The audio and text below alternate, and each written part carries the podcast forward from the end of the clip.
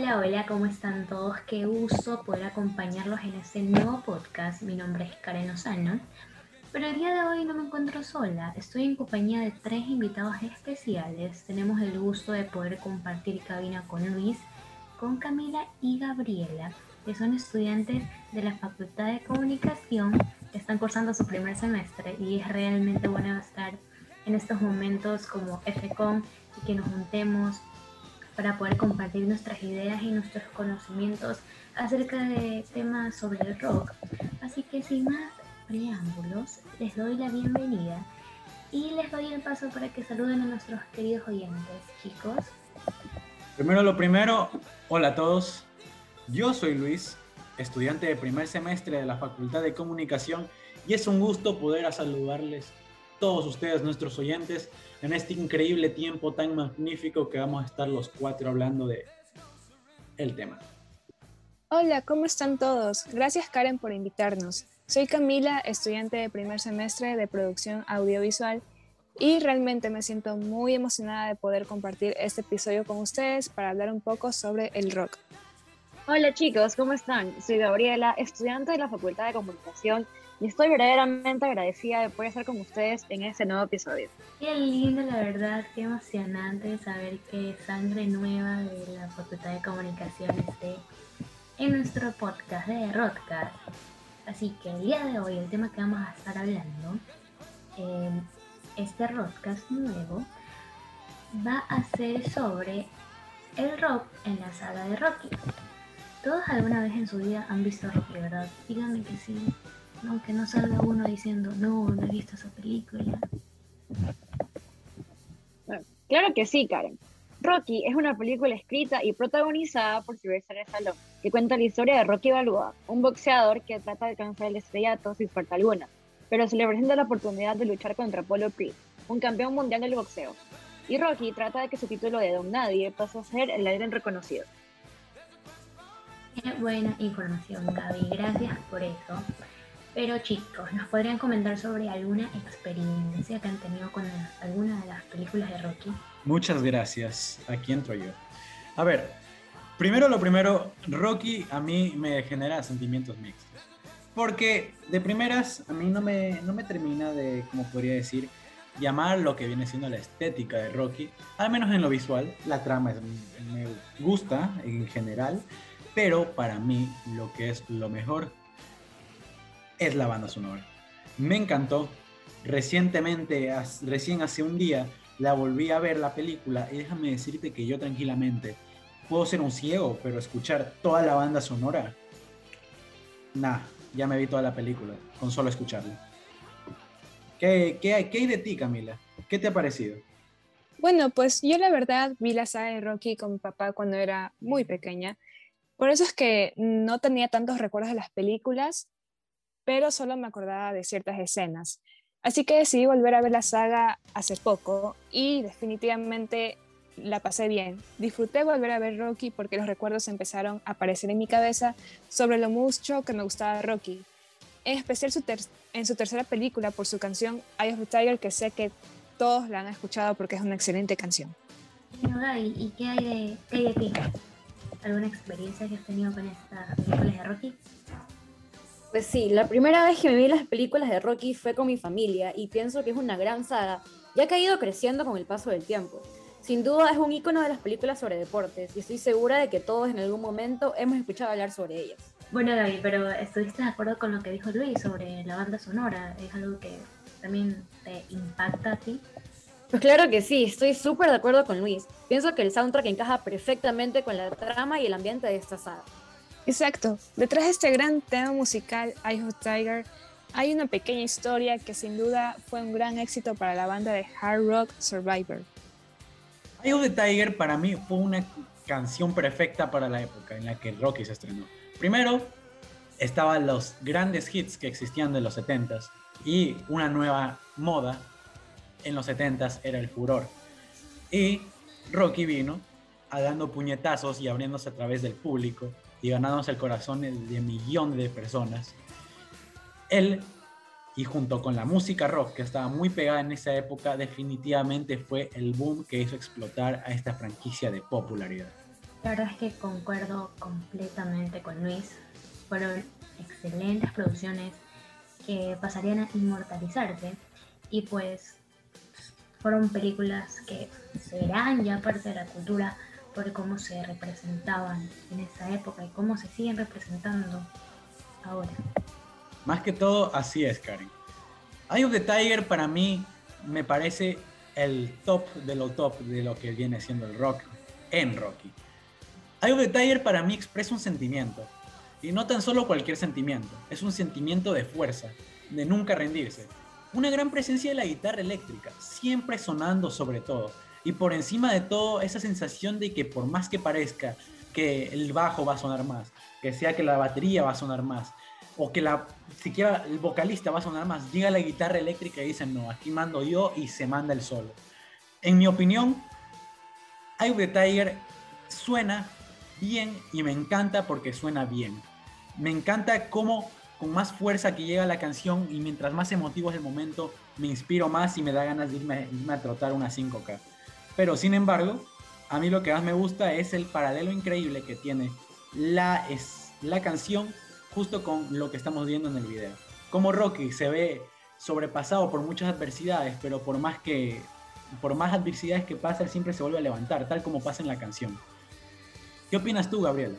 Bueno, Liz, sin duda alguna, Eye of the Tiger es una de las canciones más reconocidas hoy en día, ya que es todo un himno y es un gran acompañante a la hora de hacer ejercicio o cualquier otra actividad que requiera nuestro constante esfuerzo, ya que la canción, como tú dijiste, nos motiva a afrontar retos y superarlos. Bueno, ya que hemos estado abordando el tema de las motivaciones, de que los retos por la canción, ¿hay alguien de ustedes que con este tipo de canciones les motive como que hacer algo? No sé, empezar algo y como que, chuta, no lo voy a terminar, empieza la canción, no sé, no sé, ¿qué piensan ustedes? A mí definitivamente me parece que esta canción motiva mucho el deporte, ya que en mis pasatiempos a mí me encanta realizar ejercicio, eh, hacer yoga, lo que sea. Ah, y sobre todo salir a trotar los fines de semana. Y tengo que admitir que Eye of the Tiger está en mi playlist de hacer ejercicio y siento que es una canción que da muy buenas vibras y mucha energía. Y además, Eye of the Tiger fue un gran éxito para Survivor en los años 80, ya que en sus tiempos logró ser el número uno en Billboard por semanas consecutivas y lo sorprendente es que esta canción sigue siendo muy escuchada. Y por encima de todo, no nos olvidemos que Eye of the Tiger fue creada por rockeros y es rock. Algo que caracteriza bastante al rock es su uso prominente de la guitarra eléctrica y sobre todo la increíble percusión que tiene la batería.